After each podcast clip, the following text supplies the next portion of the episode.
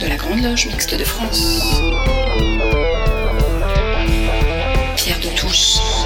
Bonjour à tous, bienvenue dans cette 97e édition de Pierre de Touche, l'émission hebdomadaire de la Grande Loge Mixte de France.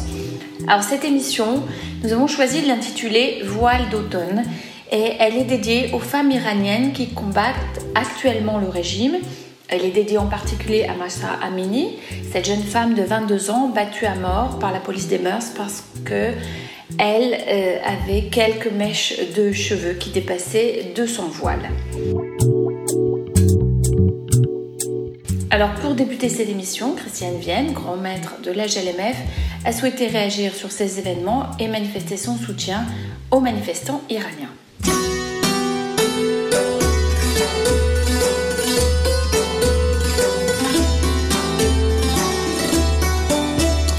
Bonjour à tous, euh, ravi de retrouver euh, cette antenne pour aborder avec vous un, sujet euh, vraiment qui nous touche beaucoup, pour lequel nous avons choisi un titre poétique qui est celui de Voile d'automne. Corsetées par le pouvoir, les femmes en Iran, contrairement peut-être parfois à ce que l'on imagine, bénéficient d'un niveau d'éducation plus élevé que les hommes et que la plupart des femmes dans le monde. En effet, elles sont plus nombreuses que les hommes à disposer d'un diplôme universitaire. Elles représentent 60% des étudiants et leur taux de réussite avoisine les 70%. Pour beaucoup d'entre elles, les études sont un moyen d'échapper au poids de la société patriarcale imposée par les mollahs et renforcée par l'actuel ultra-conservateur président Ibrahim Raisi. La politique nataliste menée par le pouvoir, même si elle n'aboutit à aucun résultat car le taux de natalité reste stable et il est de 1,6 enfants par femme, a pour conséquence de rendre l'accès aux contraceptifs très difficile et à interdire l'avortement. Ces éléments ne sont pas sans conséquences sur la situation des femmes. Le nombre de femmes célibataires ainsi que l'augmentation du taux de divorce constituent aujourd'hui une réalité nouvelle. Un nombre croissant de femmes préfèrent le célibat plutôt qu'un mariage qui les placerait sous domination d'un mari.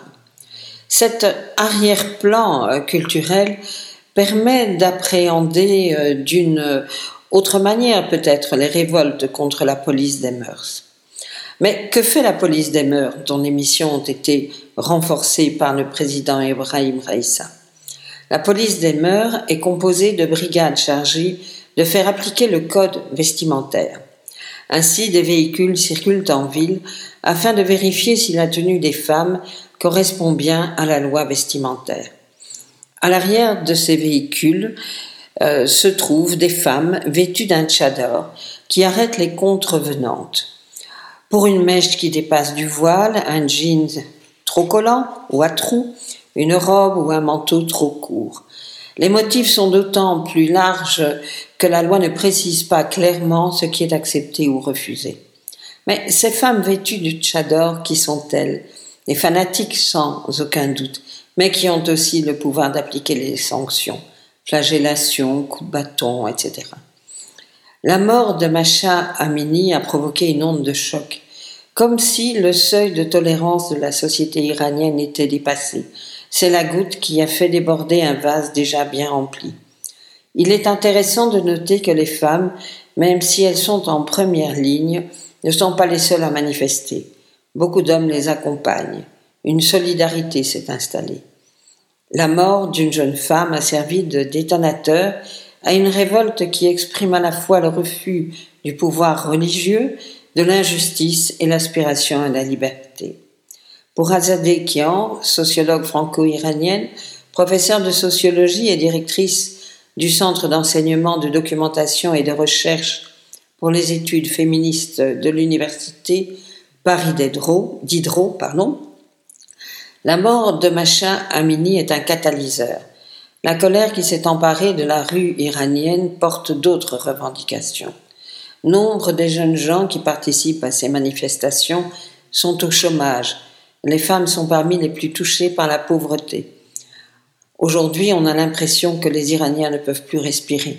Ils sont frappés de plein fouet par la crise économique et ne supportent plus qu'on leur donne des ordres. Aujourd'hui, si le gouvernement annonce 17 morts, l'ONG Iran Human Rights, basée à Oslo, en annonce 36. Le gouvernement pliera-t-il? Difficile à anticiper car la violence de la répression est terrible et l'accès à Internet est désormais limité, les journalistes en prison ou expulsés, le régime a isolé le pays et la violence s'exprime loin du regard du monde. Quoi qu'il en soit, le mouvement est profond. La révolte d'aujourd'hui n'est pas encore une révolution, mais demain peut-être ou après-demain. L'histoire nous enseigne que les empires ont une fin, heureusement. Nous sommes solidaires des femmes iraniennes, mais pas de celles qui siègent dans Tchador à l'arrière des véhicules de la police des mœurs pour arrêter et battre leurs filles, leurs sœurs. Nous sommes solidaires de tous ceux, hommes et femmes, qui refusent l'oppression et la dictature. Nous admirons leur courage et leur force, n'ayons surtout pas peur de l'exprimer haut et fort. Merci de votre attention et belle fin de journée à tous. הנשים בטהרן לא מסתירות את הפנים, לא מסתירות את החיוך, מסגיר החן שמבפנים. ובמבטא כזה מוכר, שמעלה בי נשכחו, ואם תקשיב החן שרות, ואם תשמור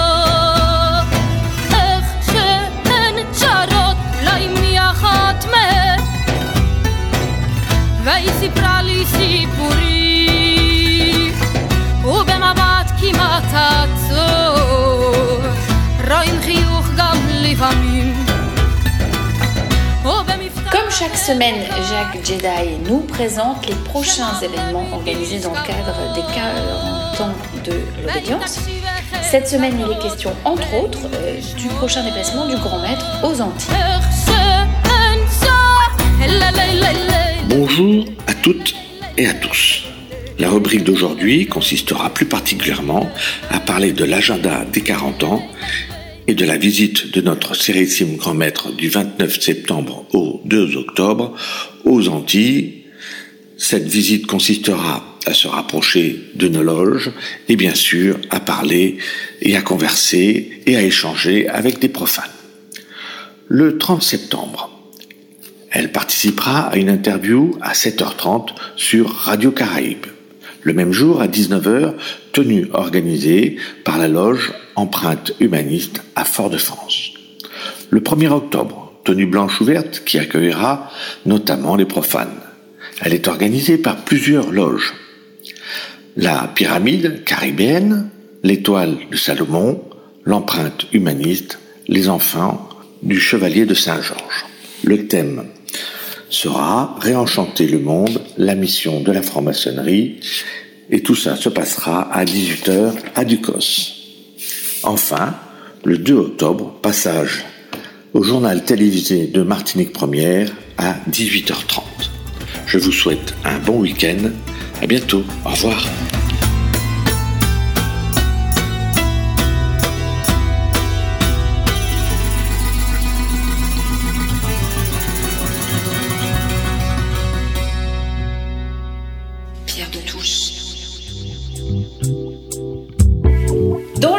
De la chronique sur le développement durable, Félix Nathalie nous propose une nouvelle réflexion autour de trois sujets ce dimanche matin.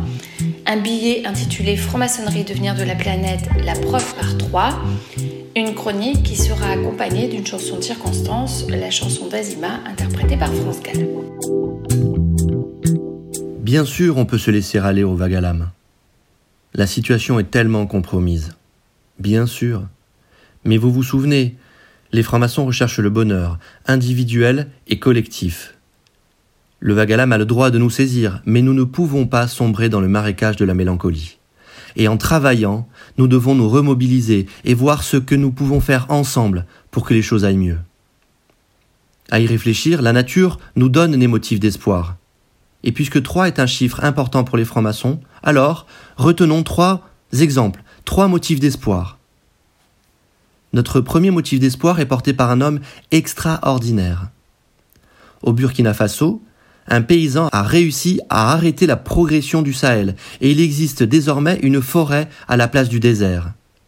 Cet homme, c'est Yakuba Sawadogo. Il est fermier. Il a 80 ans et là-bas, on l'appelle l'homme qui arrête le désert. Il a réimplanté des cultures là où la chaleur et le sable avaient tout brûlé. Des cultures, mais pas seulement. Une forêt de 40 hectares, replantée là où plus grand chose ne poussait. Elle compte 60 espèces d'arbres. Grâce à cet homme qui n'a pas fait d'études mais qui s'est souvenu d'une technique ancestrale, le zaï. Pendant la saison sèche, des trous sont creusés dans la terre, puis comblés avec des déchets organiques. Les déchets attirent les vers. Les vers font des galeries qui sont autant de conduits de rétention d'eau après le passage de la saison des pluies. Le zaï est aujourd'hui adopté au Mali, au Sénégal et au Niger. Cette technique voit des petits animaux aller visiter l'intérieur de la terre, voir si rien ne s'y cache. A-t-il réussi en dix jours? Sans doute pas. Il est allé puiser dans sa chaîne d'union à lui, ce que lui ont légué ses ancêtres. Et ça fonctionne. Il est dit que pour l'avenir de la planète, il nous faut être solidaires, une solidarité organisée, intelligente. De là vient notre deuxième motif d'espoir. En 1987, s'est réunie une conférence internationale dont l'objet était la lutte contre la destruction de la couche d'ozone. Tous ces pays se réunissent pour une conférence dont le but est la réduction des CFC, les fameux gaz à effet de serre contenus dans les bombes aérosols. Les discours disaient que les gaz dureraient pendant 200 ans. On voit que c'est moins long que cela. La couche d'ozone était menacée. Aujourd'hui, elle a commencé à se reconstituer et l'on prévoit son retour à la situation exantée en 2055. Si l'on se met ensemble, on arrive à des résultats. Le troisième motif d'espoir nous vient d'une situation pourtant dramatique. En 2019, l'Australie a connu des incendies géants et si féroces qu'ils ont enjambé l'année pour ne terminer qu'au printemps 2020. 34 personnes ont péri et des dégâts irréversibles ont été constatés dans tout le pays, sur la faune, la flore, sur les humains. Des feux qui ont émis une énorme quantité de carbone une catastrophe qui a tant coûté. Mais une étude de septembre 2021, parue dans la revue Nature, met à jour un élément intéressant, inattendu. Les fumées dégagées par ces incendies, transportées par les vents, ont provoqué la floraison d'une incroyable quantité de microalgues, des phytoplanctons. Ces phytoplanctons s'étalent dans l'océan Antarctique sur une surface plus grande que l'Australie elle-même, et les chercheurs supposent que ces continents d'algues a pu absorber la totalité ou au moins une partie importante des énormes quantités de CO2 qui ont été relâchées dans l'atmosphère par les incendies. Selon les auteurs de l'étude, quand on observe un bloom phytoplanctonique dans l'océan ouvert, c'est la vie qui réapparaît. Bien entendu, la situation est plus que préoccupante. Il nous faut la regarder en face, avec lucidité, mais sans enthousiasme. Il est impossible de faire. Parce que, vous vous souvenez, même si l'on prend notre temps pour le trouver, nous, les francs-maçons, nous recherchons le bonheur. Le défi est immense, mais nous sommes ensemble, et ensemble, nous pouvons relever ce défi. Alors oui, la franc-maçonnerie doit être un outil de plus qui porte le message d'alerte envoyé par les acteurs qui s'intéressent à l'environnement, parce que nos valeurs nous le demandent. Et puisque nos valeurs nous le demandent, entre l'optimisme et la constance, je vous souhaite un bon dimanche et vous retrouverez bientôt pour un nouvel épisode. Quand le désert avance, c'est la vie qui s'en va. La faute a pas de chance, ou Dieu qui nous fout droit. Et le désert avance, plus personne n'y croit c'est notre déchéance, l'impossible combat. Quand le désert avance, que veux-tu que l'on soit? Les femmes tout avec danse, elles-mêmes n'y croient pas. Dans leurs souvenirs d'enfance, les chasseurs étaient là mais le désert avance, le sable devient roi, et c'est notre souffrance qui coule entre nos doigts. dans ces dunes immenses. Qui donc y survivra Mais toi qui viens de France, où l'on oublie qu'on boit, dis-leur ce que tu penses, ce que tu vois, dis-leur quelle est leur chance. Et qui ne la voit pas. Et qu'on meurt d'impuissance, mais qu'on garde la foi, que le désert avance. Et l'eau n'arrive pas.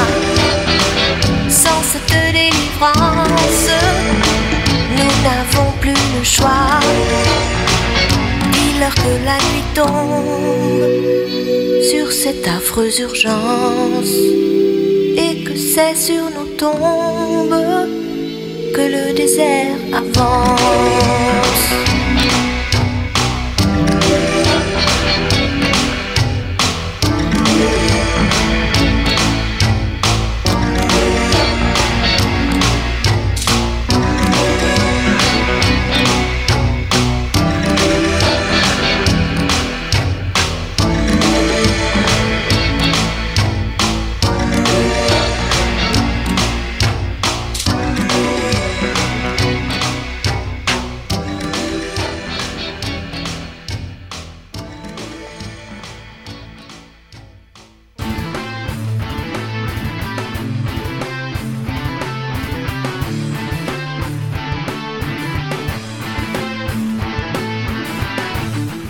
Maintenant à la chronique psychophilo de Michel Baron. Il revient dans cette nouvelle série sur Stanislas de Boufflers. En voici le premier volet.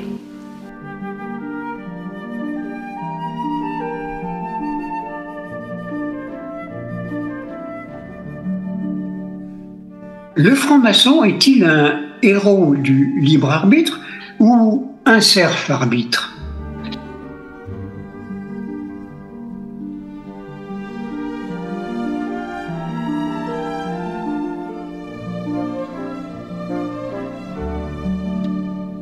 Stanislas de Boufflers, dont nous allons longuement parler, nous dit le doute fatigue, l'ignorance humilie, l'esprit a besoin de vérité.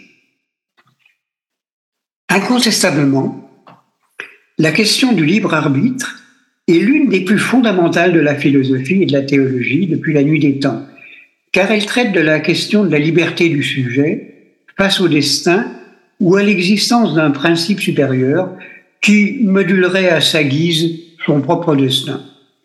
Notre grade est naturellement concerné par cette problématique puisqu'il met en scène l'obéissance en tant que maçon et en tant que défenseur d'une croyance philosophique et spirituelle. Quelle est notre marge de manœuvre et notre possibilité d'exercer notre libre arbitre. L'histoire de la franc-maçonnerie elle-même est traversée par la controverse.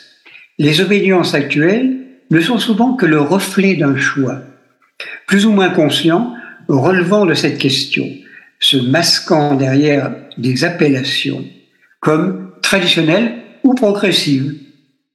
Stanislas de Boufflers, dans son traité du libre arbitre, va nous plonger au cœur de cette problématique.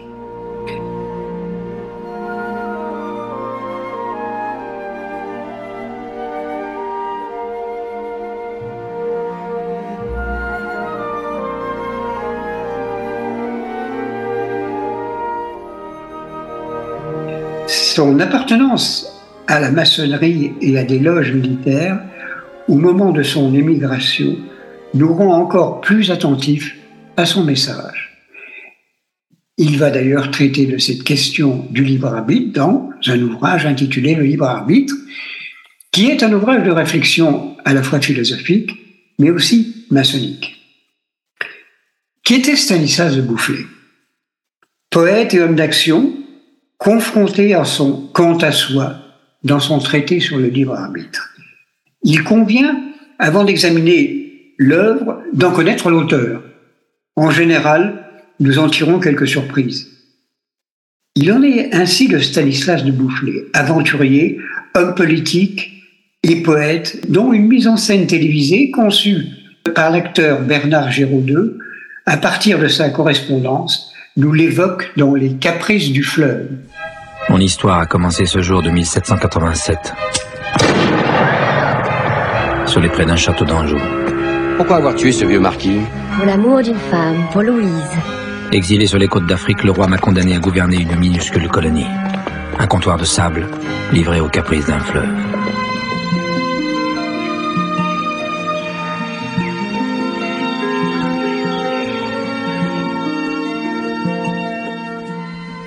Où êtes-vous ce soir, madame?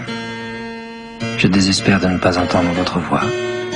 Vous ai-je dit à quel point il est ici un parfum enivrant, poivré et sucré? Il me vient le coup des peaux ambrées. M'en voudrez-vous?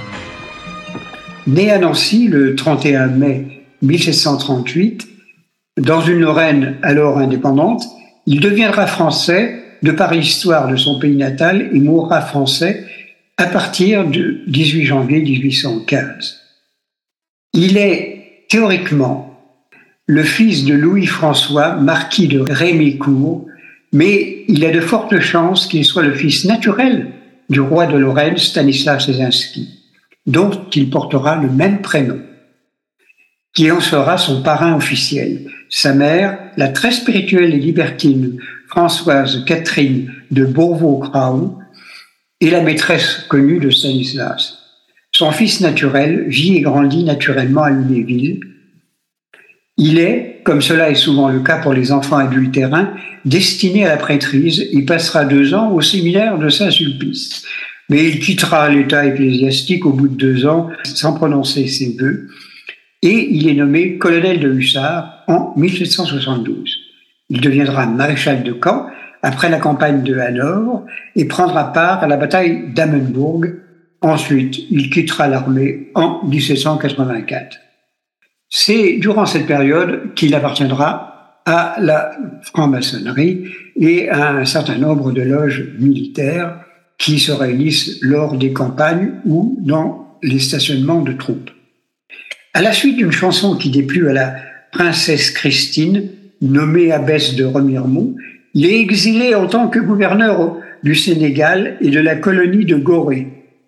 Administrateur humain et compétent, il ne se livre pas moins à la contrebande de la gomme arabique et de l'or avec les Signores, qui est une famille qui s'occupe de trafic, en compagnie de son amie Anne Pépin.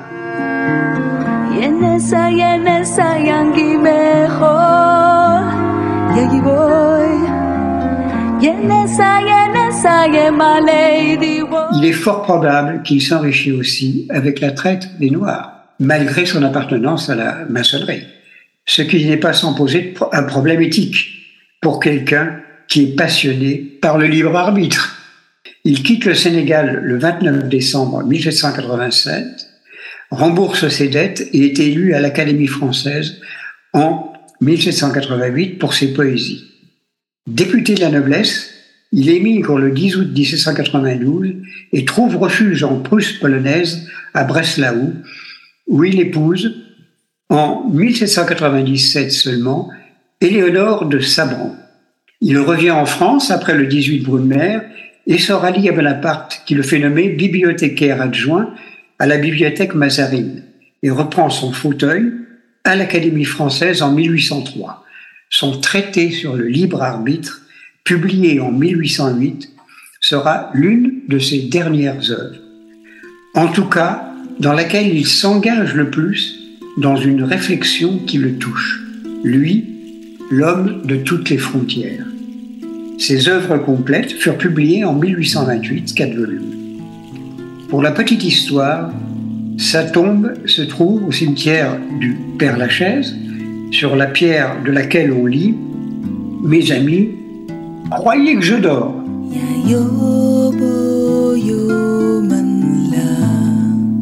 eh bien, nous continuerons à exercer notre libre arbitre au cours de la prochaine euh, émission.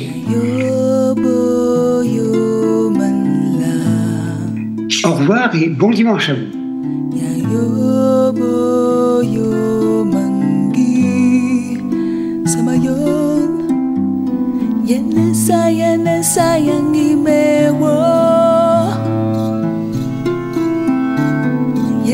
sayane sayangi mejor Y ahí voy Yene sayane saye my lady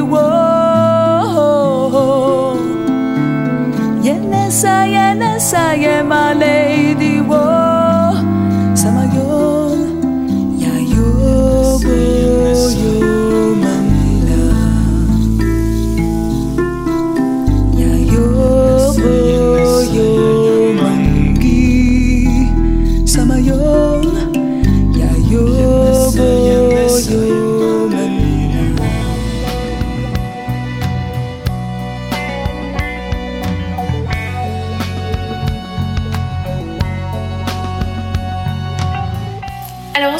dimanche matin, Pierre Yana nous parle polar.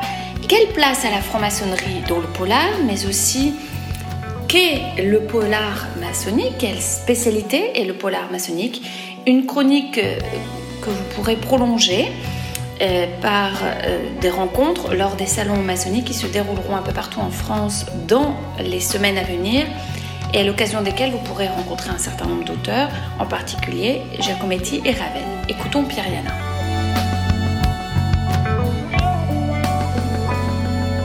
Giacometti et Raven, maîtres du polar maçonnique. Pour la plupart de nos contemporains, peut-on rêver un univers plus propice au complot que l'univers maçonnique? Plus que le roman policier américain, disons plus moderne, le polar européen fait souvent appel aux sectes et autres sociétés secrètes dont la maçonnerie fournit de nombreux exemples, pense-t-il. Les Sherlock Holmes fourmillent de professeurs Moriarty et autres bandes qui entendent dominer le monde en incarnant le mal. Tout l'imaginaire du XIXe siècle est là, avec ses cachettes, ses modes égyptiennes, celui du XXe siècle aussi. Simenon avait en grande partie changé de cap et son commissaire Maigret avait démocratisé d'une certaine manière le crime, l'avait banalisé en quelque sorte. Giacometti et Ravenne, comme on disait Maléisa, Croé Combalusier ou Lagarde et Michard par exemple, Giacometti et Ravenne donc ont repris le flambeau du mystère maçonnique dans le polar, renouant ainsi avec les grands mystères de l'humanité, présent, passé, de l'Égypte nazie, Moscou et bien sûr Paris. Pour notre plus grand bonheur, certes, mais aussi pour notre grand malheur, qui fait des francs-maçons les rois du complot, ce qui, en autant de Facebook et d'Internet, satisfait les complotistes échappés des bistrots pour rejoindre la toile. Il y a deux étapes dans le monde de Giacometti et Ravenne. La première commence pendant la Seconde Guerre mondiale. Son enquêteur est Tristan Marcas, c'est un être trouble, ambigu, agent double pour le moins. On le trouve dans la série de la saga du Soleil Noir, dont nous parlerons peu ici, pour laisser à nos lecteurs le temps et le plaisir de la découverte. Un mot cependant, dans le tome 1 de la série, qui a pour titre Le triomphe des ténèbres, on a affaire aux nazis, à Churchill et au règne vraisemblable du Troisième Reich. Dans le tome 3, La relique du chaos, il s'agit du trésor des Romanov. Dans le tome 2, La nuit du mal, Himmler s'oppose à Churchill comme, là encore, le bien et le mal, avec toujours Tristan Marcas, l'être trouble, comme personnage principal. L'autre étape de l'œuvre policière de Giacometti et Raven s'effectue sous la conduite du commissaire Antoine Marcas. Celui-là est plus limpide. Certes, il est franc-maçon, mais sa qualité d'initié lui permet de mener l'enquête en se glissant parmi les frères, dans le monde entier, en comprenant les rites, les secrets, vraisemblablement les arcanes, pour les profanes, qui sont les lecteurs, bien sûr. Tout le monde n'a pas eu la chance d'avoir une famille franc-maçonne. Contrairement à Tristan Marcas, le commissaire Antoine Marcas agit pour le compte du bien. La première aventure du commissaire, dans In Nomine, c'est là qu'il est initié, le mène de Toulouse au XIIIe siècle à Paris au XXe siècle à la recherche d'un secret perdu. Tiens, tiens, tiens. C'est ici, avec le commissaire Antoine Marcas, que le polar maçonnique effectue son, j'ai envie de dire, travail habituel, qui consiste à explorer le temps et surtout la société sous toutes ses coutures. Dans Marcas, c'est le titre d'un ouvrage, Marcas, maître franc-maçon, le commissaire découvre un rituel inconnu, le cinquième rituel, qui le mène au secret de l'Élysée, car le pouvoir, dans les bons clichés, concerne toujours les francs-maçons. Conspiration, c'est un titre, l'entraîne aux USA, dans la société secrète Skull and Bones, fréquentée, elle, par les anciens présidents américains ou l'aristocratie des affaires. Mais on y retrouve indifféremment Danton, les secrets des rois de France. Comment pourrait-on échapper aux arcanes du pouvoir, là encore, dans la conjuration Casanova, où l'on fréquente un ministre de la Culture avec, au passage, l'immolation de cinq couples en Sicile? C'est euh, de l'époque, ça renvoie à une affaire connue, ou bien à la puissance pontificale, c'est dans l'ouvrage qui s'appelle L'Empire du Graal, qui s'inquiète de la prochaine extinction prévue de l'Église catholique, voire au secret de la fin des temps dans le titre Apocalypse, qui conduit du temple de Salomon à Rennes le château. Chacun, bien sûr, reconnaîtra les siens, comme l'on dit. Pour autant, même si les romans de Giacometti et Ravenne n'échappent pas aux clichés, ils contribuent à renouveler le genre, en ouvrant un univers qui fascine les lecteurs et tous nos contemporains. C'est surtout le signe que la franc-maçonnerie continue à fasciner, même si on en idéalise les traits, qu'on les exagère un peu, qu'elle fascine les complotistes est plutôt amusant, et surtout qu'elle donne envie de lire. Ah oui, qu'elle donne envie de lire. Alors, bonne lecture et bon dimanche. Je reviendrai à Montréal dans un grand Boeing bleu de mer. J'ai besoin de revoir l'hiver. Et ses aurores boréales. J'ai besoin de cette lumière. Descendue droit du Labrador. Et qui fait neiger sur l'hiver des roses bleues, des roses d'or. Dans le silence de l'hiver, je veux revoir ce lac étrange entre le cristal et le verre. Où viennent se poser des anges. Reviendrai à Montréal. Écouter le vent de la mer. Se briser comme un grand cheval. Sur les remparts blancs de l'hiver. Je veux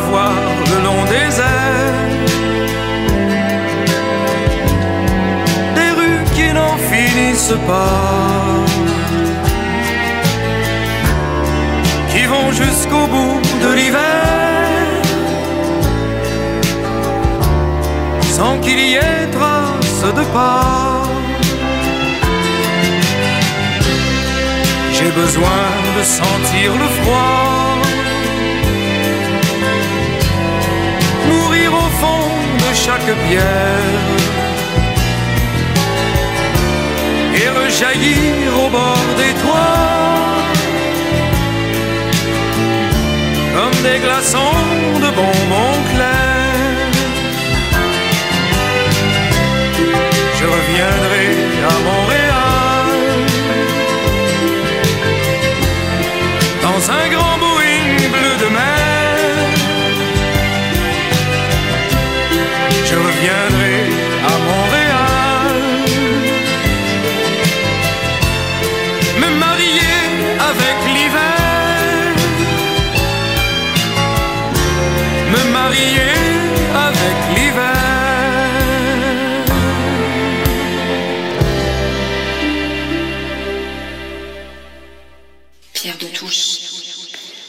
introduire la chronique internationale que William Brass consacre ce dimanche matin au Canada et à l'exploitation des mines, je reviendrai à Montréal, un titre de Robert Charleroi. Alors vous l'aurez compris, place maintenant à la réflexion sur le Canada. Les membres du groupe d'experts intergouvernemental sur l'évolution du climat, le GIEC, font, depuis des années maintenant, le constat de l'épuisement des ressources du fait de la surexploitation des sols et des forêts. Les experts rappellent avec constance la nécessité de préserver les sols qui, par leur couverture végétale et boisée, constituent un puits de carbone permettant l'absorption de 30% des émissions humaines de CO2. Le Canada, plus de 18 fois la taille de la France, est le deuxième plus grand pays du monde en termes de superficie après la Russie, près de 10 millions de kilomètres carrés, plus de 200 000 kilomètres de côte. Avec 3,8 habitants par kilomètre carré, c'est l'un des pays les moins densément peuplés de la planète. Et de plus, 82% de ses habitants vivent en milieu urbain. Tout cela pour dire que tout ce qui touche de près ou de loin cet État fédéral n'est pas sans conséquence sur le reste de la planète. Le Canada, et en particulier le Québec, est généralement considéré par les investisseurs miniers comme la juridiction la plus attrayante pour l'exploitation et le développement minier parmi 70 autres États à travers le monde. C'est de cet aspect particulier que je souhaite vous parler aujourd'hui. Au Canada, le régime minier est basé sur le free mining. Il accorde de manière nette la priorité au développement minier devant toute autre utilisation du territoire. L'appropriation unilatérale de la ressource via le système du CLAM intervient de fait avant tout débat public sur l'intérêt de développer une mine dans une région donnée, fait que dans bien des cas, l'exploitation minière apparaîtra comme le seul mode valable de mise en valeur du territoire du point de vue économique. Au Québec, le secteur minier jouit d'un statut privilégié à l'égard des décisions des municipalités et municipalités régionales de comté en vertu de l'article 246 de la loi sur l'aménagement de l'urbanisme, qui prévoit qu'aucune disposition de loi, d'un schéma d'aménagement et de développement, d'un règlement de zonage ne peut avoir pour effet d'empêcher le jalonnement ou la désignation sur carte d'un claim l'exploration, la recherche et la mise en valeur ou l'exploitation de substances minérales. Ainsi, contrairement à l'ensemble des activités de développement, agriculture, développement urbain, foresterie, qui peuvent faire l'objet d'une planification par les représentants élus au niveau local et régional, les activités minières échappent entièrement à leur contrôle et peuvent même dans certains cas entrer directement en conflit avec les plans qu'ils définissent dans le cadre, entre autres, de leur schéma d'aménagement et de développement du territoire. C'est une évidence de dire que le régime minier canadien, et en particulier celui du Québec, qui trouve ses origines dans les principes de free mining, n'a pas su s'adapter depuis les dernières décennies aux exigences d'ordre normatif favorables à la protection de l'environnement et aux droits reconnus des peuples autochtones. Il s'ensuit que les fondements de ce régime sont incompatibles avec les objectifs d'une démocratie moderne et de préservation de la planète. Dans notre pays, Charbonnage de France a été dissous en 2007. Le Bureau de recherche géologique et minière, BRGM, a repris la gestion de l'après-mine, la surveillance. C'est le garant de l'application de l'article L512-6-1 du Code de l'environnement prévu par la loi du 7 décembre 2020. Désormais, lorsqu'une installation autorisée est mise à l'arrêt définitif, son exploitant place son site dans un état tel qu'il ne puisse porter atteinte aux intérêts mentionnés aux articles L511-1 et L211-1 et qu'il permette un usage futur du site déterminé conjointement avec le maire, le président de l'établissement public de coopération internationale compétent et s'il ne s'agit pas de l'exploitant, le propriétaire du terrain sur lequel se trouve l'installation. L'industrie minière est solidement implantée au Canada. Autour de celle-ci, gravite un ensemble de fournisseurs d'équipements de services miniers. Ce groupe de plus de 3000 sociétés soutient les activités de sociétés établies au Canada dans plus de 100 pays. Leurs champs d'expertise comprennent notamment l'exploration, le financement de l'exploration, l'analyse d'investissement, la diligence requise, les services juridiques, la géophysique, la géologie, la géochimie, la télédétection, le forage, le laboratoire d'analyse, les services de génie, le soutien logistique. Les sociétés inscrites aux bourses canadiennes mobilisent entre le tiers et la moitié des capitaux investis dans l'exploitation minière à l'échelle mondiale. En fait, plus de 55% des sociétés minières cotées en bourse le sont au Canada. De plus, les régimes fiscaux canadiens visant l'industrie minière sont parmi les plus concurrentiels du monde. Le Canada est le chef de file du secteur minier mondial. La grande majorité des sociétés minières ouvertes de partout dans le monde sont inscrites à la course des bourses TSX et TXXV. C'est l'un des plus grands pays du minier du monde. Il est à l'avant-garde de l'innovation minière et on y trouve des plus grands secteurs de services d'approvisionnement minier dans le monde. Il faut également souligner l'étendue et la portée de l'industrie minière de ce pays dans le monde. Dans l'essai Nord-Canada, pillage, corruption et criminalité en Afrique d'Alain Desnon, nombre de sociétés au Canada pratiquent ce que certains appellent la mafia afrique. Ingérence politique et contrat léonins en République démocratique du Congo.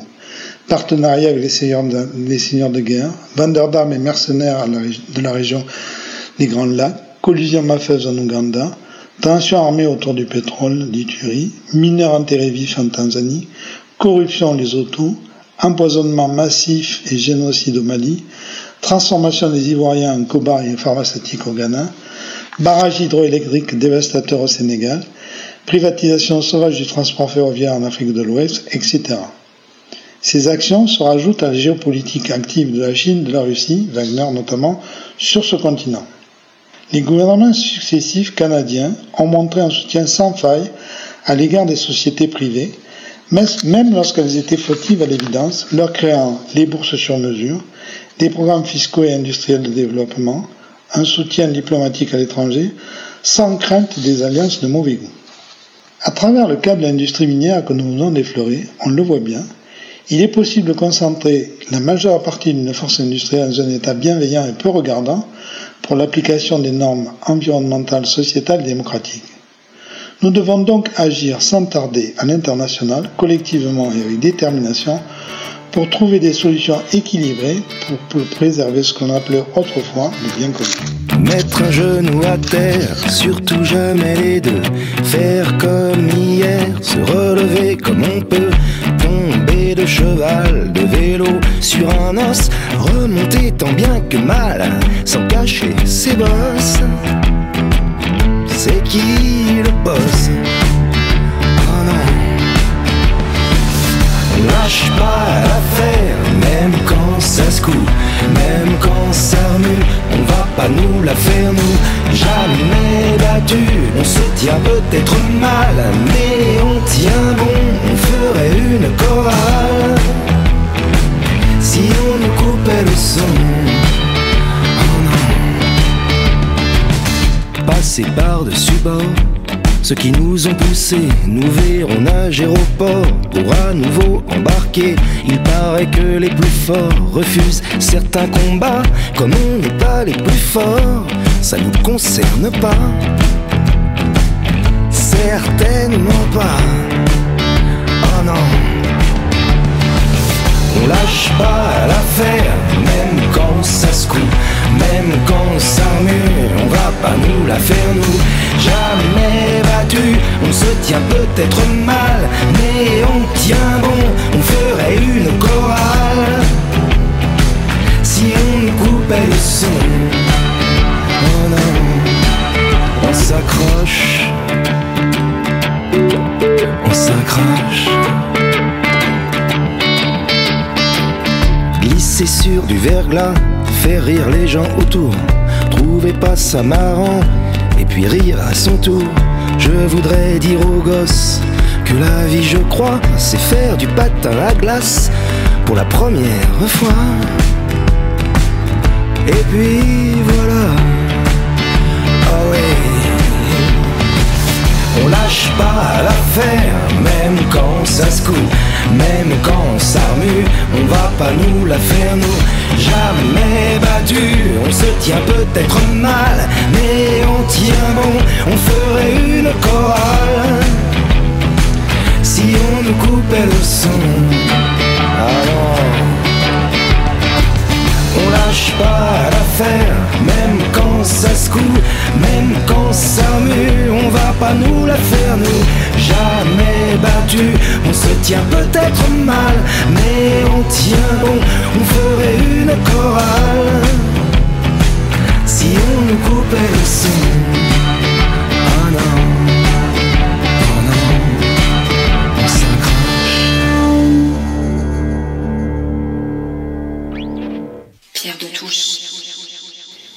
Pour introduire la prochaine chronique, Benabar et On ne lâche pas l'affaire.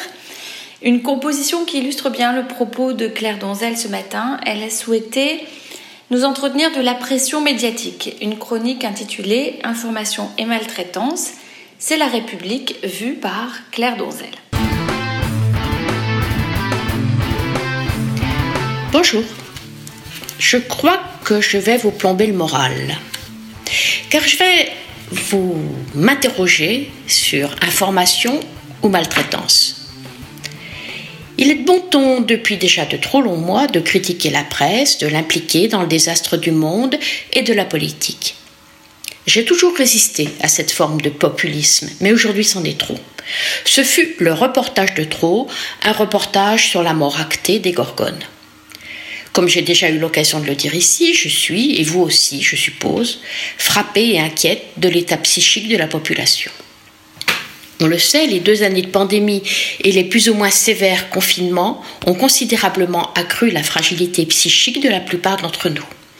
On n'a pas fini de payer la gestion du virus dans sa seule composante biologique, en ignorant superbement les conséquences à moyen et long terme sur la santé psychique et sociale. Les psychiatres de ville ont vu leurs consultations se remplir de nouveaux patients, femmes surtout. Et les services psychiatriques hospitaliers ont eux aussi vu arriver de nouveaux patients, masculins ceux-là, à l'issue de tentatives de suicide. On sait aussi que les tentatives de suicide des adolescents ont augmenté de 40%, chez les jeunes filles notamment. La guerre à notre porte, l'éco-anxiété et la peur du lendemain, qu'elle soit climatique ou économique, ont pris la suite de la pandémie et se sont ajoutés à la plaie psychique déjà ouverte. L'été superbement démonstratif du dérèglement climatique aura ouvert les yeux aux plus écolo-sceptiques d'entre nous. La guerre de Poutine, en plus des exactions qu'elle perpétue contre le peuple ukrainien, propage en Europe la perspective de la raréfaction de l'énergie et avec elle la paupérisation accrue des uns et des autres, que ce soit à travers leurs dépenses ou la remise en cause de leur bien-être. Nous avons, je pense, tous compris l'urgence et la nécessité. Et maintenant, on fait quoi? Chacun va faire à son niveau contre mauvaise fortune bon cœur. Récolter l'eau, éteindre ses veilleuses, mettre des pulls, prendre l'escalier, le bus, le vélo. Parce qu'il se veut vertueux ou et parce qu'il n'a pas les moyens de ne pas le faire. On attend aussi la vertu des entreprises et le courage politique, mais ce n'est pas mon propos, en ce qu'il n'a pas sa place dans une émission de la GLMF, même si c'est pas l'envie qui en manque. En revanche, continuer à nous pilonner de reportages sur la mort des Gorgones ou autres conséquences de notre inconséquence passée, désormais irréversible, à quoi ça sert-il désormais? En quoi cela peut-il contribuer à engendrer chez chacun le volontarisme, la vertu, l'élan qui sont nécessaires au redressement de ses comportements? La culpabilité ne fait qu'ajouter à l'angoisse, et sidérer, et pétrifier, car sans perspective d'espoir et d'action, sous couvert de démonstration, quand elle ne propose pas de solution, elle n'engage pas, elle n'aide pas. Alors ces reportages, on finit par se demander s'ils ne sont pas l'œuvre plus ou moins délibérée de sectes, collapsologues ou survivalistes. Ils ne font en tout cas pas plus avancer les choses dans ce qu'ils portent d'impossibilité à agir, juste porteurs de culpabilité, d'angoisse, de désespoir. Je vous ai bien plombé le moral, n'est-ce pas? Non, au contraire. Nous avons désormais non seulement à redresser la barre, mais aussi à ne pas nous laisser pétrifier par ceux-là même qui ont contribué à la faillite. Et nous avons à être porteurs de sérénité envers ceux qui, autour de nous, se retrouvent fragilisés. Là est notre devoir d'humain, de maçon aussi. À bientôt.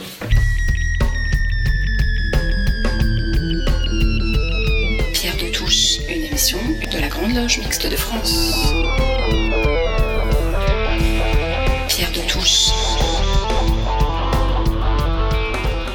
Eh bien, cette émission touche à sa fin. Merci à l'équipe de chroniqueurs de Pierre de Touche. Merci à Gilles Solière qui réalise et produit cette émission. Pierre de Touche euh, avance petit à petit vers le centième numéro. Rejoignez-nous sur les réseaux sociaux. Nous sommes présents sur Twitter, Facebook, Instagram, YouTube. Alors nous nous quittons avec Royaye Maa, une chanson iranienne interprétée par deux artistes, Ebi et Shadmer Haili. Cette chanson dit J'ai un rêve, un rêve de liberté, le rêve d'une danse continue du bonheur. Alors à dimanche prochain et de tout cœur avec le peuple iranien et en particulier avec les femmes iraniennes.